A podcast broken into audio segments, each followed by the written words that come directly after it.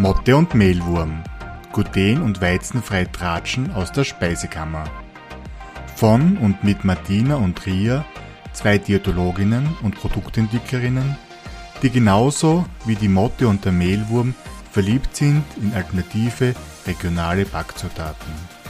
Sie plaudern aus dem Mehlkästchen mit Tipps und Tricks rund um eine gluten- und weizenfreie Ernährung auf Österreichisch. Schönen guten Morgen, liebe Ria. Herzlich willkommen zu unserer 14. Folge. Guten Morgen, Martina. Wahnsinn, wie die Zeit vergeht, oder? Wahnsinn. Wie geht's dir denn? Gut, wir haben ein bisschen ein anstrengendes Wochenende hinter uns. Anstrengend, aber sehr spannend und wirklich sehr positiv, weil wir waren nämlich. Ja, genau. Was haben wir, Wir gemacht? waren beim Free From Hero Festival. Wir haben schon ein paar Folgen davor kurz berichtet, was das kann, was das ist, was das tut. Und ich bin auch voll geflasht noch vor die letzten drei Tage in Wirklichkeit. Wie du sagst, das ist zwar ein Wochenende, das anstrengend ist, aber in dem Sinn, dass man einfach so sehr viel Eindrücke, sehr viel Feedback, sehr viel Kontakte wieder und sehr viel für Erfahrungen oder einfach Informationen, die man aufsaugt. Und das, das Mhm. macht es dann wieder sehr, sehr wertvoll, auch wenn es zeitintensiv und anstrengend ist, ja. Ja. Und man muss auch wirklich gleich mal als Feedback geben, falls das irgendwer von den Damen hört. Das haben sie wirklich echt super aufgezogen. Also wir waren ja beim ersten Free From Hero dabei. Und von da bis jetzt ist ja eine wahnsinnige Steigerung zum Verzeichnen. Das ist kom komplett richtig. Unterschreibe da sowieso auch sofort. Und es ist tatsächlich so schön, dieses Community-Feeling. Obwohl das Mhm. online ist, hat man das Gefühl, man ist, man sitzt alle im selben Boot, man kann jederzeit sich mit jemandem äh, austauschen oder kurzschließen. Und es geht einfach um Themen, die alle, die in der Welt herumschwirren, wo sie ihre Alltagshelden in der Free-From-Welt sind, betreffen. Und das, das macht es extrem wertvoll, ja. Super Ja. ist es. Finde ich ja. Und es ist voll schön, wenn man mal mit, äh, mit unseren deutschen Kolleginnen und Kollegen irgendwie zusammenkommt. Wir haben uns ja ein bisschen ausgetauscht und so. Also das ist schon auch spannend, weil so bist halt immer in deinem eigenen Kretzel unterwegs, also im eigenen Viertel sozusagen. Aber das ist echt ganz nett. Immer Schweizer habe ich jetzt nicht, glaube ich, äh, online gesehen, aber zumindest Deutsch-Österreichisch war, glaube ich, ziemlich stark vertreten. Genau, also werden schon online gewesen sein, aber die haben wir, mit Genau. die sind wir nicht direkt in Kontakt gekommen, deswegen wissen wir das jetzt nicht genau. Aber wie schon gesagt, extrem spannend und wertvoll. Vielleicht fasse ich nur kurz zusammen, was wir dort alles mitmachen durften. Mhm. Es ist das Festival so aufgebaut gewesen, dass der Freitag ein Tag für Ernährungsfachkräfte war, wo von Ernährungsfachkräften für Ernährungsfachkräfte verschiedene Themen aufbereitet worden sind, also quasi wirklich eine fachliche Fortbildung.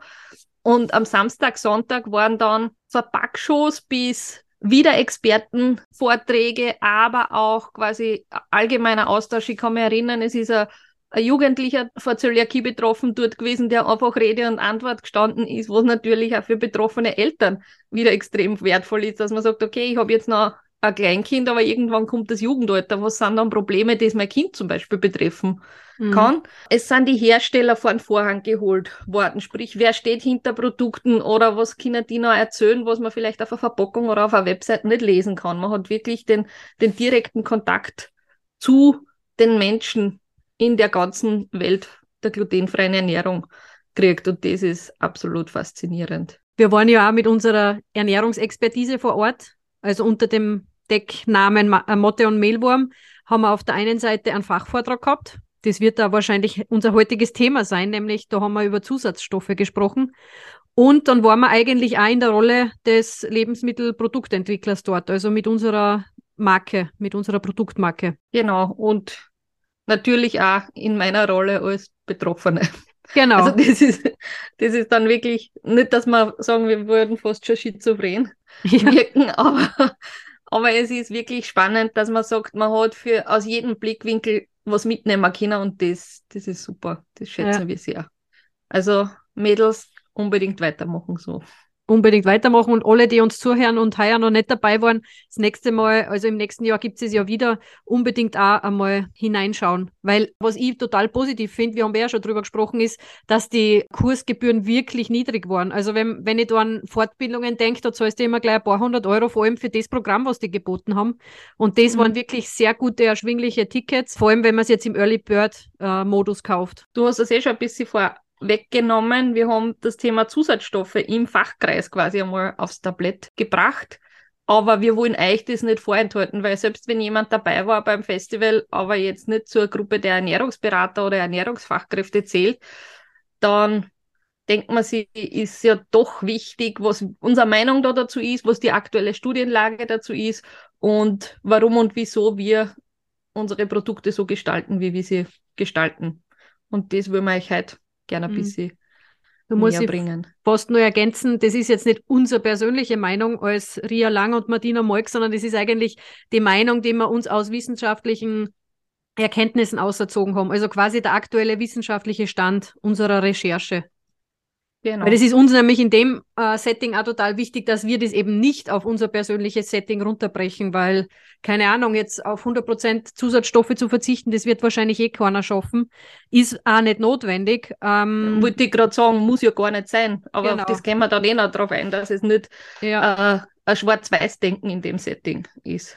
Ist nämlich auch, muss man gleich dazu sagen, eins unserer Lieblingsthemen, oder? Alles, was jetzt auf der Verpackung draufsteht, alles, was irgendwie in ein Produkt reinkommt, das ist neben der Sensorik, wo wir ja letztes Mal schon drüber gesprochen haben, glaube ich, ein ganz ein favorisiertes Thema von uns. Vor allem, also da kann ich jetzt wirklich nur von mir sprechen, aber ich nehme an, dir geht es da genauso, weil das für einen Verbraucher oder für den, der das Lebensmittel oder das Produkt dann kauft, oft so undurchsichtig ist. Obwohl es da dahinter Gerüst gibt, das nur im Interesse des Konsumenten handelt, dieses mhm. ganze Lebensmittelrecht, ist es halt, und das kennen wir, ein Rechtstext ist für einen Laien immer hatschert und schwer zu verstehen, vor allem auch die Auslegung dahinter. Und da sehen wir uns ein bisschen berufen, oder ich finde das so spannend, genau das aufzuklären oder zu erklären, was das bedeutet, wie das in, im praktischen Setting ausschaut und warum und wieso das so ist. Weil mhm. nur so schafft man es dann tatsächlich im Supermarkt beim Regal eine Entscheidung zu treffen, die selbstbestimmt ist. Man ist dem nicht ausgeliefert, dass man das kaufen muss, was da steht, sondern kann bewusst sagen, das kaufe ich oder das kaufe ich nicht. Mhm. Und so beeinflusst jeder Einzelne in Wirklichkeit das Angebot, das verfügbar ist am Markt. Ja, da bin ich komplett bei dir. Vor allem auch das Ganze nüchtern zu transportieren, also nicht wieder Ängste hinein zu interpretieren oder keine Ahnung, irgendwelche Sachen nur verschärfen, sondern wirklich neutral aufzuklären. Das ist, glaube ich, uns beiden auch sehr wichtig über das Thema. Ja. Womit Aber Martina, ja. ich hätte gesagt, du fängst tatsächlich an, vielleicht mit dem Thema, was ist überhaupt der Zusatzstoff? Ist das nicht eine normale Zutat, so wie es im Zutatentext steht? Was, was mhm. darf ein Zusatzstoff sein, was nicht? Wie wird man zum Zusatzstoff?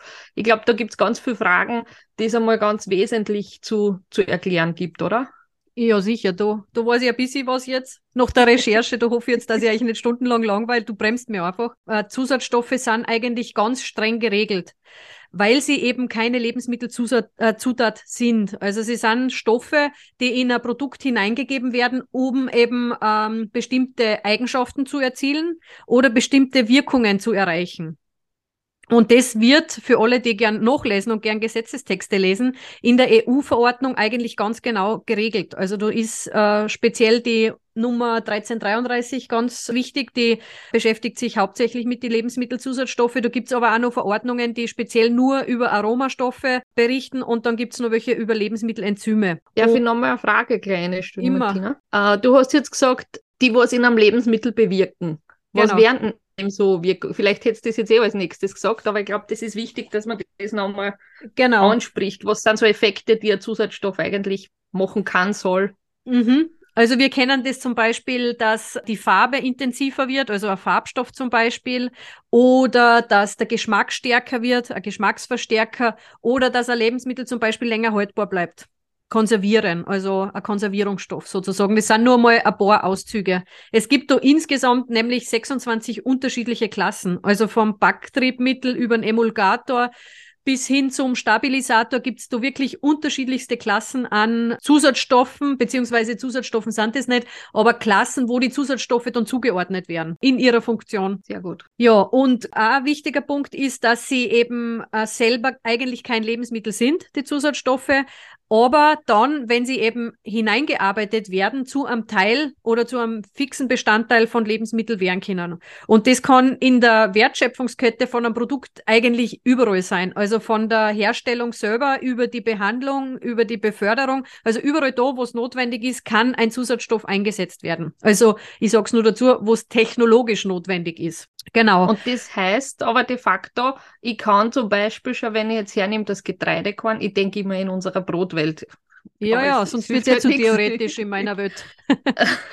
aber das heißt, wenn ich das Getreidekorn vermahlen habe, kann ich theoretisch einen Lebensmittelzusatzstoff zuführen, der mir als Konservierungsmittel zum Beispiel hilft. Vitamin, also eigentlich ist das auswendig, ja. Ja, ich weiß jetzt nicht, ob du das jetzt meinst, aber eigentlich sind solche Sachen, also wo der Zusatzstoff speziell dann in ein Lebensmittel reinkommt, die sind nun mal genau kategorisiert. Also was in einem Brot erlaubt ist, was in einem Milchprodukt erlaubt ist, etc. Also das ist nun mal genau geregelt, aber grundprinzipiell kann es sein, dass da halt schon ein Zusatzstoff drinnen ist. Beziehungsweise, wenn ich mich jetzt richtig erinnere, ist da nicht Ascorbinsäure schon möglich? Genau, das ist die Ascorbinsäure. Genau. genau für mich jetzt nur, um diese Wertschöpfungskette da nochmal darzustellen, ja. dann gebe ich zum Beispiel beim Mehl das schon dazu, damit ich da eine längere Haltbarkeit genau. erhalte. Dann wird das Mehl aber weiterverarbeitet. Mhm. Vielleicht gleich beim Bäcker in irgendeiner größeren Fabrik wird vielleicht nur irgendein Mittel dazugegeben, damit vielleicht der fertige Brotbrei besser durch die Rohre gespritzt werden kann, wo sie dann zur Abfüllanlage kommen. Also das sind alles Möglichkeiten, wo ein Zusatzstoff zugesetzt werden kann. Genau, oder es kommt zum Beispiel ein Backpulver dazu. Ja, dann hätte man sowieso. das in Form von einem Backtriebmittel, was genauso schon wieder als Zusatzstoff dann äh, genau. beigesetzt ist. Genau. Und für mich ist es nur wichtig, da ganz klar zu sehen, das kann in jedem Schritt der Verarbeitung vom Lebensmittel beziehungsweise sogar schon vom Rohstoff, das Getreide in dem Fall, ja, passieren. Richtig. Und die Industrie Und trotzdem ist es aber, aber immer noch geregelt, wie du so schon gesagt hast, das ist fürs Mehl gibt es eigene Spielregeln, es gibt fürs fertige Brot eigene Spielregeln, es gibt für, für den Teig dazwischen eventuell oder halt, was ich halt daraus mache, äh, genau. äh, ganz klare Anordnungen, was und in welcher Menge da drin verarbeitet werden darf. Soweit ich mich da jetzt aber richtig erinnere, wenn es im fertigen Produkt keine Wirkung mehr hat, dann muss man es auf der Zutatenliste nicht mehr anführen. Dann ist es, es aber auch kein Zusatzstoff, sondern ein Hilfs. Ja, wahrscheinlich, dann ist es ein Hilfsstoff, ja. Genau. Natürlich kann man auch sagen, man kann jetzt in die Produkte nur das verwenden, was auch schon zugelassen worden ist. Also da gibt es eine Positivliste, die ist auch in der Verordnung zu finden. Und da sind alle Zusatzstoffe aufgelistet, die in irgendeiner Art und Weise eben eingesetzt werden können. Zusatzstoffe an sich, wenn ich jetzt sage, okay, ich möchte gerne einen Zusatzstoff auf den Markt bringen, dann ist der Hausaus einmal verboten der muss ein ganz langes Zulassungsverfahren durchlaufen, dass der überhaupt auf den Markt kommt. Also da dürfen wir uns als Konsumenten auch beruhigen. Das ist nicht so, dass du heute eine Idee hat und morgen kommt es auf den Markt. Ganz wichtig, glaube ich, so ein bisschen um keine Ängste zu schüren. Genau, und diese Zulassungsverfahren, das ist ja auch nicht so, dass jeder sagt, so, ich habe dir jetzt da gezeigt, so funktioniert das, da brauchst du gar keine Gedanken machen, sondern das ist tatsächlich auch EU geregelt. Also da gibt es genau. Standards, was ein Zusatzstoff in der Zulassung erfüllen muss. Das heißt, da, da, liegen Studien dahinter, da liegen andere Anforderungen dahinter, einfach damit dieses Gesundheitsrisiko oder dass es keine Gesundheitsgefährdung für Menschen gibt genau. in keinster Weise. Ja, vielleicht nur so ein allgemeiner Punkt, weil das weiß man oft auch nicht, weil wir wissen zwar, dass es viele Zusatzstoffe gibt und viel eingesetzt werden kann, aber mal, dass man so eine Zahl im Kopf hat, circa 320 zugelassene Zusatzstoffe gibt es. Also ein bisschen mehr, so 326 sind es circa, aber in der Richtung. Und eine weitere spannende Zahl, wie ich finde, ist, dass von den 320 90 auch gentechnisch verändert sein können. Also die können aus gentechnisch veränderten Organismen stammen. Wo es. Das muss, glaube ich, nochmal ein bisschen genauer erklären, ja. weil eigentlich ist in, in Österreich Gentechnik nicht in Lebensmitteln nicht erlaubt. Genau. Also es ist eh nicht erlaubt an sich jetzt, dass ich gentechnisch verändertes Saatgut da in Österreich anbaue, aber es ist sehr wohl erlaubt, dass zum Beispiel, es ist aber bei uns in Österreich nicht gerne gesehen, darum wird es ja, glaube ich, nicht wirklich gerne verwendet, aber es könnte theoretisch sein, dass Lecithin, das kennt man vielleicht aus der Schokolade, das ist ein Emulgator, dass Lecithin aus gentechnisch veränderten Soja gewonnen wird und dann ist es eigentlich auf der Verpackung zu deklarieren nämlich dass es aus gentechnisch veränderten Soja stammt. Das muss man auf der Verpackung dann draufschreiben. Wie du schon richtig gesagt hast, man muss ja den Konsumenten quasi, oder das Lebensmittelrecht ist zum Schutze des Konsumenten und der muss entscheiden können, ob er das kaufen will oder nicht, wenn da sowas drinnen ist.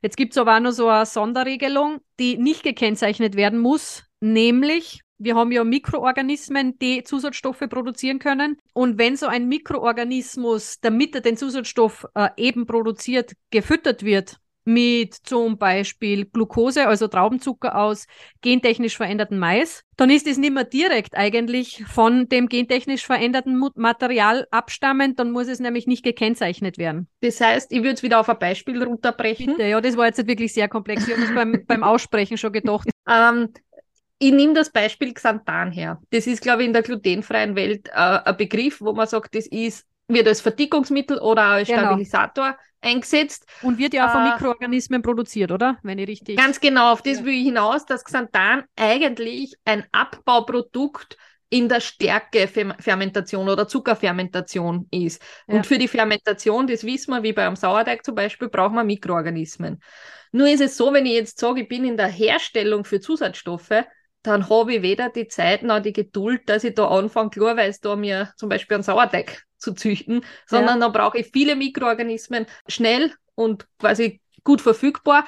Und die werden dann die Mikroorganismen schon gezüchtet. Jetzt gar nicht hin zum Xanthan, wie das entsteht, sondern ich muss einmal die Basis schaffen, dass ich Xanthan herstellen kann. Mhm. Und für das brauche ich die Mikroorganismen. Und die fütter ich mit einem anderen Zucker, weil die genau. brauchen auch äh, Kohlenhydrate und Wasser, damit sie leben können. Dieses Futter kann theoretisch aus gentechnisch verändertem Material genau. stammen.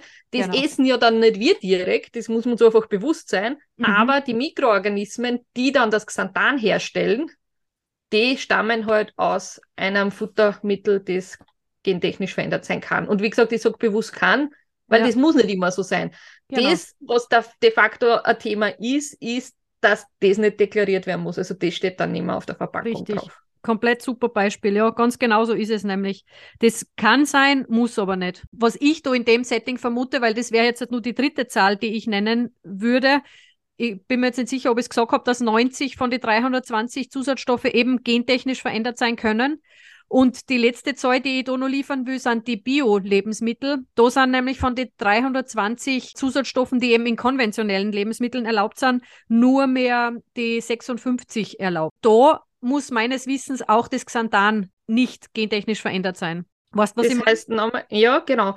Äh, Xanthan ist einer von den wenigen Zusatzstoffe, vor allem Verdickungsmittel, die auch in, genau. in Bio-Lebensmittel zugelassen sind. Und wenn das Xanthan in Bio-Lebensmitteln ist, dann darf auch nicht das Futter für die Mikroorganismen zur Herstellung vom Xanthan aus gentechnisch So könnte ich mir das vorstellen. Das müsste man jetzt halt nochmal recherchieren, aber in die Richtung würde ich es mir vorstellen, weil ja die, also die Einschränkung von den Zusatzstoffen sehr stark ist beim biologischen. Und da muss nun genau. mal mehr die technologische Notwendigkeit gegeben sein, dass das überhaupt dort eingesetzt werden darf. Da ist es beim mhm. konventionellen nur leichter, dass ich irgendwas technologisch rechtfertige. Ganz genau. Du hast jetzt ein paar Mal das Wort technologische Notwendigkeit gesagt. Wollen wir da gleich ansetzen? Ja, das ist auch ein schöner Begriff, oder? ja. Ja, ich meine, der, der Begriff an sich sagt es ja eh schon aus, dass es tatsächlich irgendwann einmal in dem Prozess notwendig sein muss, damit es eingesetzt werden darf. Und das, diese Notwendigkeit begründet sie dadurch, dass es doch wieder einen Mehrwert für den Verbraucher bringt. Also ja. nur weil es für einen Hersteller einfacher oder günstiger wird, darf ja. es nicht sein. Es darf aber sein, wenn es günstiger wird und das aber für einen Endkonsumenten auch günstiger wird. Genau. Das ist mir ein ganz ein wichtiger Punkt, dass ich sage, da geht es nicht darum, dass das Gesetz mag weder dem Hersteller da ein Haxal stellen oder ihm irgendwie sagen, hey, hey, hey, du musst viel teurer produzieren, aber verkaufst billiger. Also es ist, es will dem Hersteller nichts Böses, aber es handelt immer im Interesse des Verbrauchers genau. oder der Verbraucherin. Jetzt nicht unbedingt im Sinne des Preises, aber es muss für den Konsumenten besser werden. Oder einen gesundheitlichen Vorteil bringen. Du hast vorher schon kurz angesprochen, die Konservierungsmittel. Nein, gar nicht ein Vorteil, sondern es muss gesundheitlich unbedenklich sein. Ein Vorteil muss es nicht. Es muss insgesamt einen Vorteil für den Konsumenten geben, aber es muss nicht gesundheitlich besser werden, sozusagen, wie vorher. Es darf nur nicht gesundheitlich schädlich sein. Das schon, da wo ich jetzt hinaus will, ist eigentlich das Thema, dass ich sage, dieser Mehrwert für einen Verbraucher kann auch im gesundheitlichen Aspekt sein. Zum Beispiel, genau. dass ich einen Schutz vor Verderb habe. Das heißt, wir halten einfach Produkte länger, weil mhm. ich, im, wir sind in der heutigen Zeit im Luxus, dass wir Kühlschränke und Tiefkühlschränke haben. Das ja. ist ja nicht immer selbstverständlich gewesen. Und da ja. hat es auch sehr viel Krankheitsthematiken gegeben aufgrund von Verderb von Lebensmitteln und dass die trotzdem konsumiert wurden. Und das ist eigentlich ein ganz bezeichnender Einsatz, wo man sagt, die, die Notwendigkeit für Zusatzstoffe ist super gegeben, weil es bringt mhm. mir einen gesundheitlichen Vorteil, weil er einen Schutz vor Verderb erreichen kann. Die technologische Notwendigkeit ist da gegeben, weil ohne dem Einsatz von Zusatzstoff würde ich das nicht erreichen. Ich nenne das Nitritböckelsalz. Da kannst ja, du dann genau. vielleicht noch mal ein bisschen was dazu sagen. Und natürlich, wenn ich dann ab, zum Beispiel diese Wurstwaren hernehme, habe ich die Möglichkeit, dass die länger haltbar sind. Ich habe auch die Möglichkeit, dass ich die über einen längeren Zeitraum verkaufen kann. Also rein der wirtschaftliche Gedanke mhm. ist dann da gegeben. Und so komme ich ja hin, dass dieses Lebensmittel preislich günstiger werden kann. Ja. Also diese drei Dimensionen sind gerade an dem Beispiel, glaube ich, ganz gut zu erklären, was, warum und wieso diese Notwendigkeit nicht nur eindimensional ist, sondern auf viel, viel mhm. Ebenen abzudecken ist. Und vielleicht nur wichtige Ergänzung. Es ist einfach so, dass die hinreichende Notwendigkeit einfach dahin begründet sein muss, dass es nicht mit irgendeiner anderen Methode erreichbar ist. Also das Konservieren, wenn ich jetzt, jetzt sage, okay, die, die Wurstwaren, die sind ja ganz speziell, wie du das angesprochen hast, vor allem die gekocht werden. Ja, genau so gesöchte Sachen, ja. Du gibst mir ja gern das Nitritböckelsalz dazu. Das wäre ja auch so ein Zusatzstoff. Und äh, wenn man das eben nicht machen würde, dann kann sein, dass sich so ein Botulinum, also Toxin, dass sich das Bot Gift einfach, ja. ja genau, das Botox kennen wir auch, dass sich das dort ausbreitet und das ist ja ziemlich tödlich. Also da hat es auch früher, ganz, ganz früher, wie man das noch nicht gekannt hat, oft Zwischenfälle gegeben. Und wenn ich da jetzt aber was hätte, was was auch so gut funktionieren würde, dann wäre die, die, technische Notwendigkeit eigentlich nicht mehr gegeben. Dann könnte ich darauf verzichten. Aber das ist es, glaube ich, in dem Moment noch nicht. Also es gibt da, glaube ich, noch nichts Gescheiteres nicht. Und darum darf auch Nitritböckelsalz immer nur eingesetzt werden. Obwohl das eigentlich einer von den recht kritischen Zusatzstoffen ist, meines Wissens. Du hast jetzt aber auch was Spannendes angesprochen, weil es noch nichts Besseres gibt, so mhm. auf die mhm. Art. Ja. ist die technologische Notwendigkeit quasi rein rechtlich per Definition gegeben. Was ich da ganz spannend finde in der im Gesetzestext drinnen oder in der Auslegung von dem, ist diese technologische Notwendigkeit ist auch gegeben, wenn das bisher immer schon so gemacht wurde. Genau. Und da muss jetzt meine ganz persönliche Meinung eine, auch wenn jetzt generell das Thema vielleicht äh, ja. eher objektiv zu halten versuchen. Ich habe grundsätzlich ein Problem damit, mit Sachen zu sagen, das war immer schon so und deswegen machen wir das so und wir schauen nicht nach vorn und versuchen es besser zu machen. Bin ich voll das ist dir, was, Mhm. Was ich mir vorstellen kann, wo sowas herrührt, weil das, das steht natürlich nicht im Gesetz, warum und wieso das so ist. Aber Martina, wir haben ja auch zum Beispiel den, den Kodex, also das österreichische Lebensmittelbuch. Mhm. Da sind auch Dinge ganz klar geregelt in der Zubereitung und in den Inhaltsstoffen. Ich nenne jetzt nur ein Beispiel, eine Sachertorte zum ja. Beispiel. Ist ganz klar, weil es auch ein gewisses Kulturgut ist, also gastronomisches Kulturgut.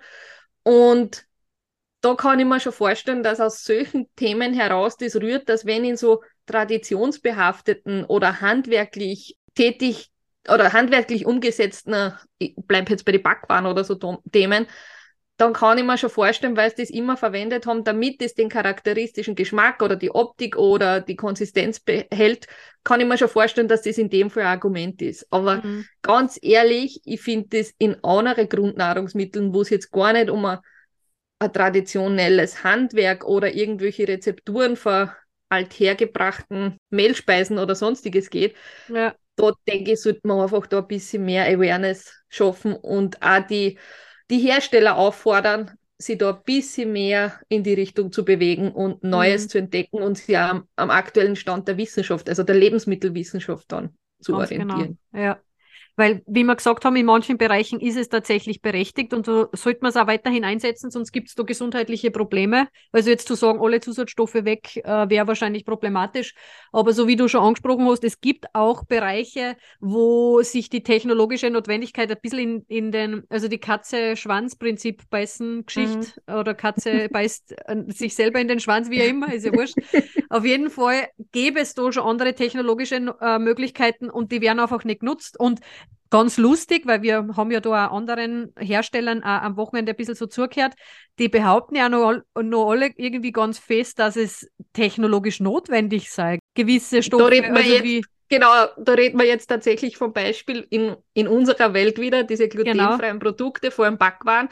Da braucht es Verdickungsmittel, damit ich das Gluten ersetzen kann. Und da sagen wir zwar, na, bei uns geht es ohne auch. Also wenn es Ja. bei uns geht, warum geht es bei wem anders nicht? Genauso. Also das, Das sind so Dinge, da können wir unsere persönliche Meinung leider nicht mehr außen vor lassen, Nein. weil wir das selber ausprobiert haben. Das Problem ist halt schon, wenn man jetzt halt eher minderwertige Zutaten verwendet in einem Produkt, also sprich die erste Zutat ist Stärke und oder die erste Zutat ist meistens Wasser in einem verarbeiteten Produkt oder die zweite und die erste oder zweite ist dann Stärke und der dritte ist dann glaube ich gleich einmal der Zusatzstoff oder so in die Richtung. Das ist halt dann nicht wirklich ein, ein qualitativ hochwertiges Brot. Also da braucht man es dann vielleicht eh, wenn man nur mit Stärke arbeitet. Wenn man sagt, man Ähm. nimmt jetzt bessere Zutaten her und hat eine, eine andere Rezeptur dahinter, dann kann man die technologische Notwendigkeit schnell einmal ad acta legen, sozusagen von dem Zusatzstoff, vom Verdickungsmittel zum Beispiel, Xanthan, Methylcellulose, was auch immer. Vielleicht sollte man da ein bisschen aus unserem ganz eigenen Produktentwicklungsmehlkästchen plaudern, ohne unsere tiefsten Geheimnisse zu ver verraten, sagen wir es einmal so. Ja, Ich hoffe, das ist okay, wenn ich das jetzt da so ausplaudere, Martina. na sicher, solange du nicht die Rezepturen verratest. Nein, das, das habe ich nicht vor. Das, was wir eigentlich tun, ist ja sonst nichts anderes wie, wir lassen ja nicht nur die Verdickungsmittel oder die Zusatzstoffe weg, sondern wir schauen uns die Zutaten einzeln ganz genau an und die Eigenschaften von. Weil wenn ich jetzt das Verdickungsmittel weglasse, was in Wirklichkeit nichts anderes tut, wie versucht, Wasser in den Teig zu binden, dann muss ich halt einfach sagen, das können andere Zutaten genauso. Dafür braucht es aber dann einfach mehr Ballaststoffe drin, mehr Eiweiß drin und natürlich ist diese Kombination und die Abstimmung da ganz wichtig. Das fängt an, wie fein vermahlen ist das Mehl, wie viel was, was gebe ich mir dazu und wie verändert das tatsächlich auch die, die Funktionsweise der Stärke. Aber das haben wir schon einmal angesprochen und Martina, wir müssen da tatsächlich einmal eine eigene Folge machen rund ums Thema Stärke, weil das so komplex und so Mhm. spannend eigentlich ist. Das wird jetzt tatsächlich den, den Rahmen sprengen. Aber das ist was, wo man sagt, es geht auch anders, aber es braucht natürlich dahingehend hochpreisigere Zusto Zutaten. Also wirklich Mhm. die, die Rohstoffe kosten wahrscheinlich mehr. Also eine Stärke ist günstiger als wie ein Buchweizenmehl. Sagen wir es, wie es ist. Ja, Und es braucht natürlich auch das Know-how oder sehr viel Zeit. Und genau die Zeit, die ein Mitarbeiter oder eine Person in diese Entwicklung und dieses Tüfteln und Ausprobieren steckt, das kostet halt unterm Strich jedem Hersteller Geld. ja. Und das wird dann oft auch die Produkte theoretisch noch teurer machen. Theoretisch. Aber genau. ja. Aber es ist halt immer so, wenn ich nicht muss, dann werde ich das nicht ändern. Das ist Mhm. dasselbe Beispiel, ich werde auf der Landstraße, also zwischen zwei Ortschaften, nicht nur Tempo 70 fahren, wenn ich 100 fahren darf. Außer es steht da eine Geschwindigkeitsbeschränkung dort und nicht einmal dann machen es alle, sondern erst dann, wenn die Polizei daneben steht mit der Radarpistole und blitzt, dann bremsen sie runter. ja. Und trotzdem ist es aber so, es ist erlaubt bis zu dem Rahmen, ich könnte es noch besser machen, aber ich tue es nicht, weil wenn mich niemand kontrolliert oder in die Ecke bringt, werde ich es nicht machen. Und genau deswegen ist es da so wichtig, dass man sagt, die Entscheidung, was im Regal steht, treffen tatsächlich die Verbraucher in dem, was Mhm. kaufe ich und was kaufe ich nicht. Das stimmt, wobei der Käufer oder der Konsument oder die Konsumentin nachfragen muss, weil es ist schon so, die, die Erfahrung haben auch wir gemacht und auch wenn man mit anderen äh, Lebensmittelproduzenten spricht, dass der Handel einmal entscheidet, wie das Sortiment Richtig. ausschaut. Also es ist auf der einen Seite ja, der Konsument entscheidet, indem er es nachfragt, aber auf der anderen Seite ist es ganz stark so, dass der Händler sagt, okay, und das gibt's, das könnt's kaufen bei mir und das gibt's nicht. Das ist richtig. Davor passiert das schon, dass der Ja. Händler entscheidet, was stelle ich überhaupt ins Regal. Nur unterm Strich, der mag ja auch, dass das, was dort steht, verkauft wird. und Richtig, wenn ich dann alles, aber das nicht kaufe und er bleibt auf dem sitzen, werde er sich hinten Mhm. noch vielleicht überlegen, er stellt sich was anderes ins Regal. Also es ist wirklich so eine Kaskade, die unterm Strich schon von jedem Einzelnen mitgesteuert werden kann. Ja. Hast du da sonst noch was Ergänzendes? Dazu? Nein, ich glaube, ich habe jetzt so ausplaudert, was wir tun. Genau. dass das nicht der nächste, also, oder doch, ich hoffe in Wirklichkeit doch, dass der nächste große Hersteller das probiert nachzumachen. Warum? Ja. Weil sie sowas tut. Also dann, ja. dann kommt eine Bewegung ins, in das Ganze und tatsächlich verändert sich dann das Angebot an glutenfreien Produkten hin in eine Richtung, die wir nur fair finden würden, dass man eben keinen Unterschied merkt in der, nicht nur in der geschmacklichen Qualität, sondern auch komplett in der ernährungsphysiologischen Qualität. Aber nicht nur auf Eiweißfette, Kohlenhydrate und Ballaststoffe, sondern auch ums Thema, es geht auch ohne Zusatzstoffe, weil das für jeden eine freie Entscheidung sein. Mhm. was wir vorher noch nicht angesprochen haben, das wird, wird ganz gut da auch passen, dass Zusatzstoffe ja oft auch hochverarbeitete Leben, also Lebensmittelinhaltsstoffe sind, sagen ja. wir es mal so, weil Lebensmittel ist es ja nicht, weil das ist ja nichts, was automatisch wie äh, Getreidekorn anbaut wird und wächst, sondern das ist ja schon zu Beginn sehr hoch verarbeitet, bis es in ein Basisprodukt wie ein Brot zum Beispiel im glutenfreien Setting dazukommt, wo ich sonst nur Mehl, Wasser mhm. und irgendein Backtriebmittel brauche, sei es ein Sauerteig zum Beispiel. Nicht nur das, sondern eigentlich ist es auch so, ich glaube, das wissen vielleicht auch viele nicht, ohne Tierversuche gibt es gar keine Zulassung nicht. Also ich hoffe, mhm. dass ich da jetzt nichts Falsches sage, aber wir haben ja irgendwann auch mal eine Expertin eingeladen, da werden wir sie dann löchern mit Fragen, aber es ist schon so, dass jeder Zusatzstoff, der auf den Markt kommt, eigentlich das bedingt, dass er an Tieren getestet wird, weil man kann ja nicht gleich irgendwas am Menschen testen, dann ist es gar nur krebserregend oder sonst irgendwas. Daher muss man schauen, was ist beim Tier unbedenklich und nur dann kann es auf den Markt kommen. Was ja also, zum einen uns wieder eine gewisse Sicherheit gibt, dadurch, dass es sehr streng getestet und genau. kontrolliert wird. Aber es ist einfach auch eine ethische Frage. Will ich das? Will ich äh, Produkte, wo im Vorfeld Tierversuche stattgefunden haben? Und das, was vielleicht auch ganz spannend ist, was man auch nicht am ersten Blick weiß, die Zusatzstoffe werden immer mehr. Aber gar nicht nur aus dem Grund, weil wir es technologisch brauchen, sondern weil wenn jemand den Aufwand betreibt, da Studien zu machen und sehr viel zu untersuchen, bis es zugelassen ist, dann hat dieser Hersteller mal ein Vorrecht, den Zusatzstoff zu verwenden. Dann will jeder andere Anbieter, wir kennen das, es gibt ja für verschiedene Lebensmittel verschiedene Hersteller und Anbieter. Das ist ja nicht immer nur einer, sondern da gibt es ja mehrere. Und jeder will aber in den Genuss dieses Zusatzstoffes kommen, dass er den verwenden und einsetzen kann. Und dann investieren mehrere äh, Unternehmen in diese Entwicklung und in die Zulassung. Und somit wird der Bauchladen an Zusatzstoffen natürlich auch immer mehr. Das bedingt mehr Tierversuche in weiterer Folge. Hm. Und was auch dazu kommt, was wir vielleicht gar noch nicht angesprochen haben, was aber ein relevantes Thema ist, der Markt an Lebensmitteln entwickelt sich einfach weiter und es gibt immer mehr Produkte, wo mehrere verschiedene Zusatzstoffe äh, eingesetzt werden. Ich nenne da als Beispiel jetzt nur die klassischen Fleischersatzprodukte die sind sehr oft richtige Zusatzstoffbomben. Magst du da kurz noch was dazu sagen? Oder? Ja. Na eben, was ich da sagen wollte oder ergänzen wollte, ist ja, dass die Zusatzstoffe jetzt im Tierversuch immer nur ein Stoff quasi an einem Tier getestet wird und du sprichst ja da jetzt quasi von Cocktails. Also sprich, in einem Lebensmittel können ja äh, nicht nur einer sein, sondern viel, viele verschiedene Zusatzstoffe.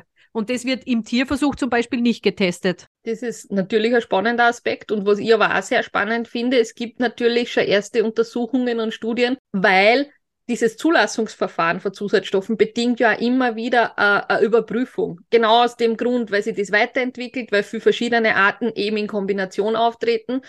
Und vor ein paar Jahren wurde der französische Markt einmal untersucht im Rahmen einer Studie, wo es dann schon identifizieren konnten, sechs verschiedene Cluster in Lebensmittelclustern eben, wo mehrere Zusatzstoffe gleichzeitig aufgetreten sind.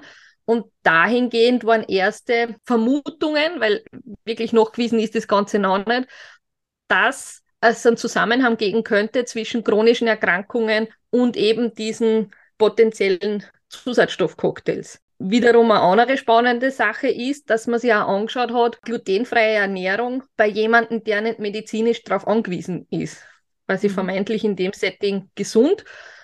Und da hat man bemerkt, dass der Einsatz, also die Umstellung auf eine glutenfreie Ernährung, die Darmflora, das Darmmikrobiom von der Personengruppe verändert hat.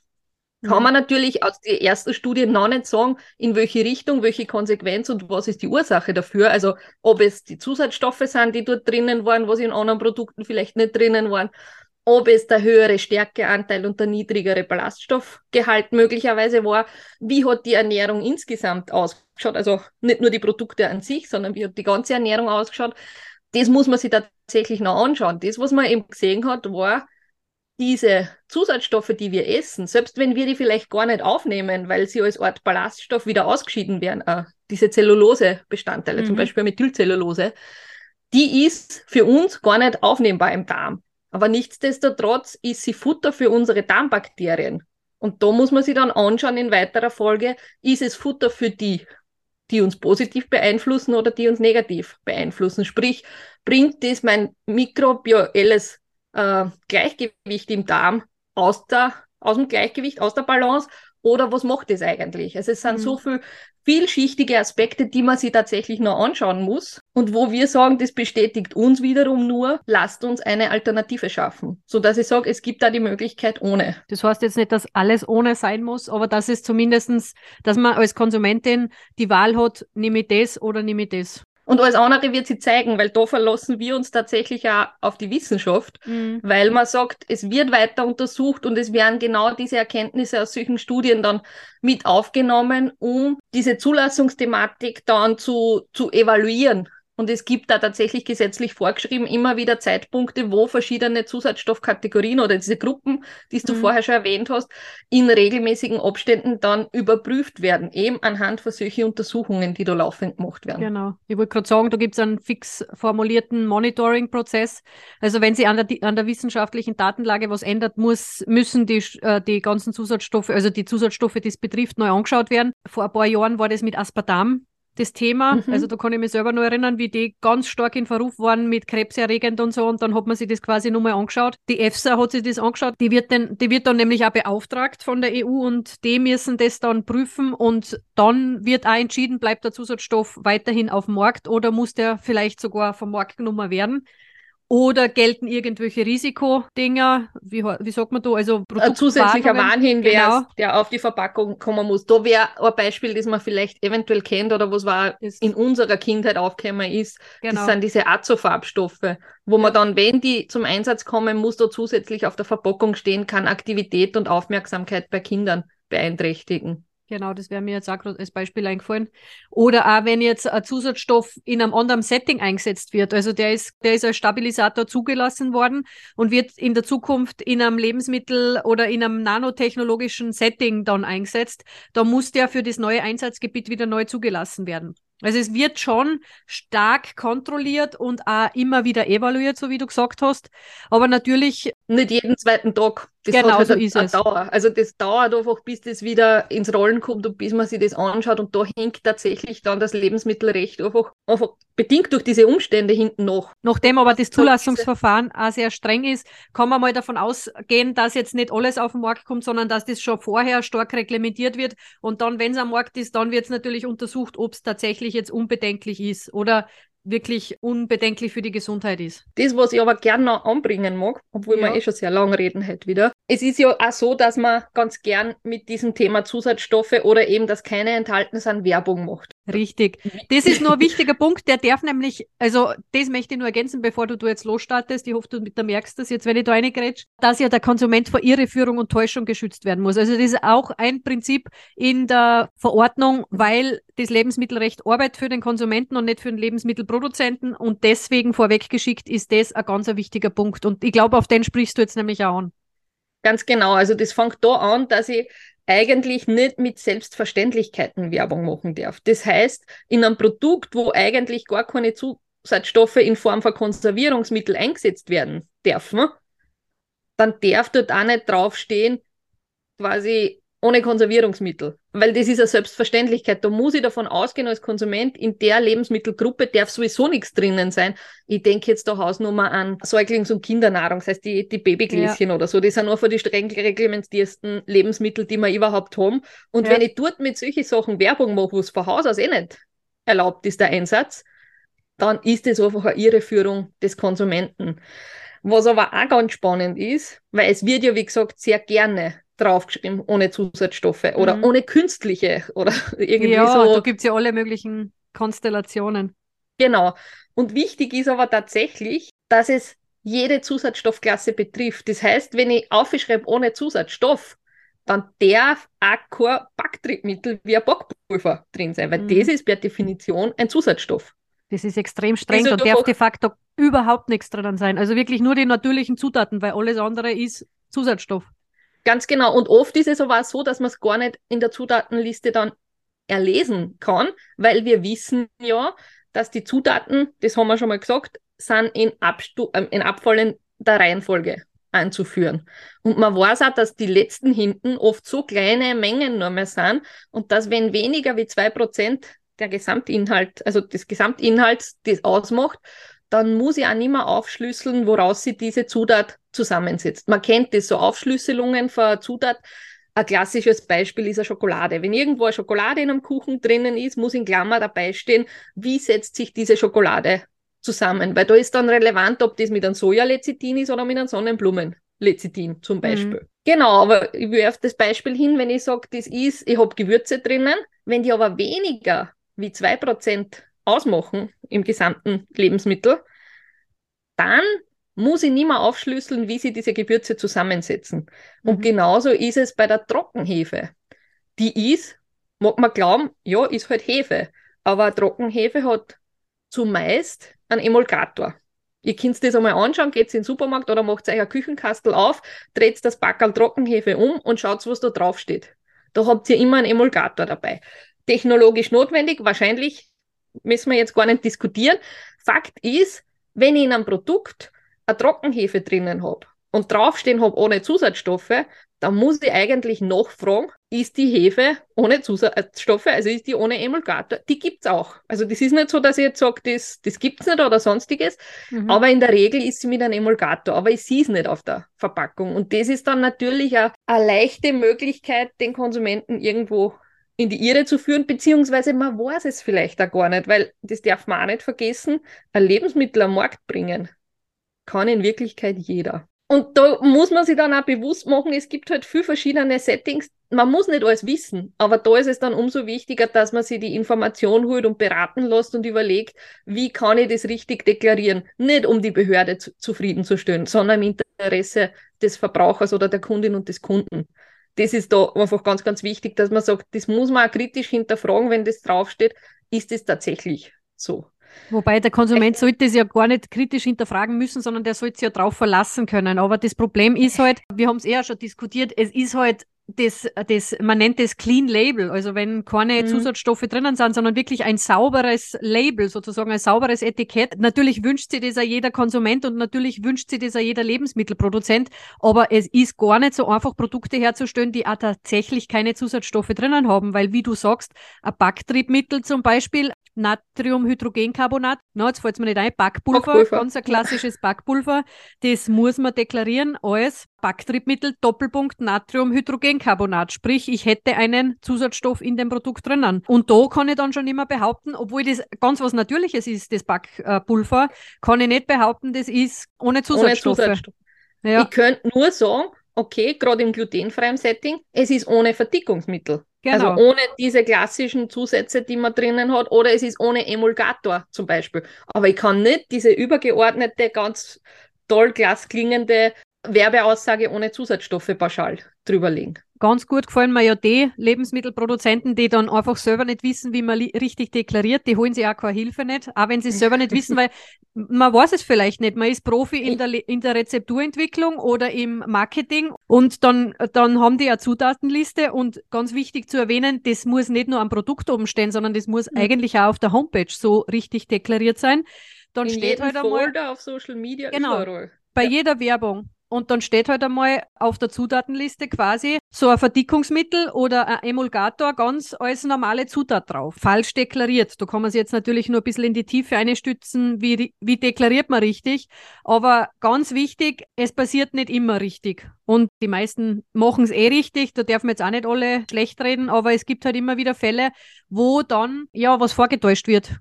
Und da wären wir wieder beim Thema, das darf nicht sein. Der Konsument darf nicht in die Irre geführt werden.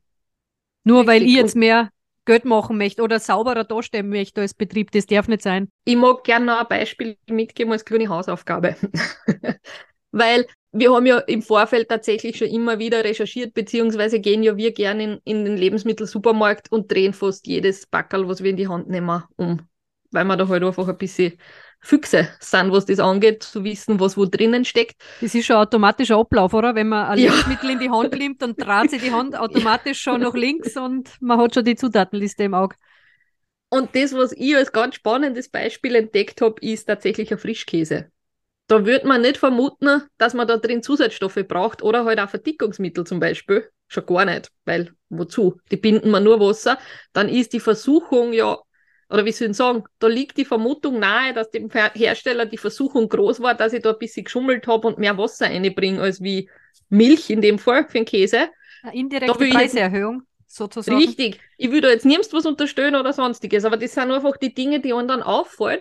Vor allem, wenn man sich anschaut, Hausnummer sechs oder sieben Frischkäsepackungen und einer hat Verdickungsmittel drinnen und dann kommt noch dazu, dass das das teuerste Produkt ist. Und das einzige Produkt, wo dann draufsteht, ohne Konservierungsmittel. Gerade die machen eigentlich dann nur Werbung mit Genau, zwar richtig ausgelobt, weil ohne ja. Zusatzstoffe könnte er nicht draufschreiben, aber er geht in die Richtung, dass er suggeriert, hey, bei uns ist nichts drinnen, wir, wir schauen auf das. Also ihr könnt euch gerne auf die Suche machen, schaut beim nächsten Mal einkaufen, dreht die Frischkäsebackerl um und schaut, welchen als wir da entdeckt haben. Ja.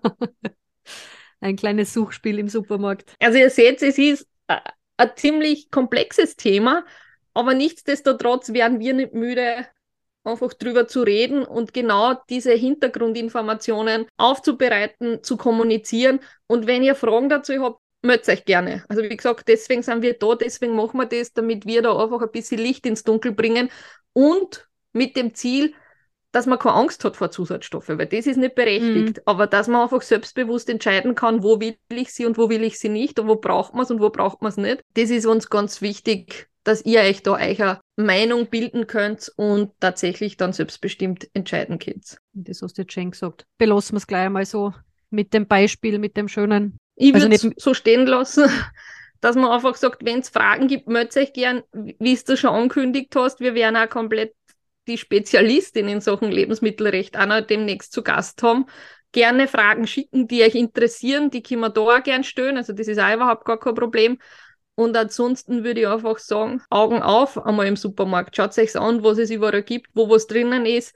Wir finden es ein ganz spannendes Thema. Vielleicht können wir euch für das auch begeistern. Ja, dann bleibt nicht mehr viel über, außer ich wünsche dir noch einen schönen Tag, liebe Ria, und alle Hörerinnen natürlich sowieso. Und bis zur nächsten genau. Folge. Wir hören uns in zwei Wochen dann wieder in alter Frische. Habt eine schöne Zeit. Macht's es gut. Ciao. Ciao, ciao. Tschüss.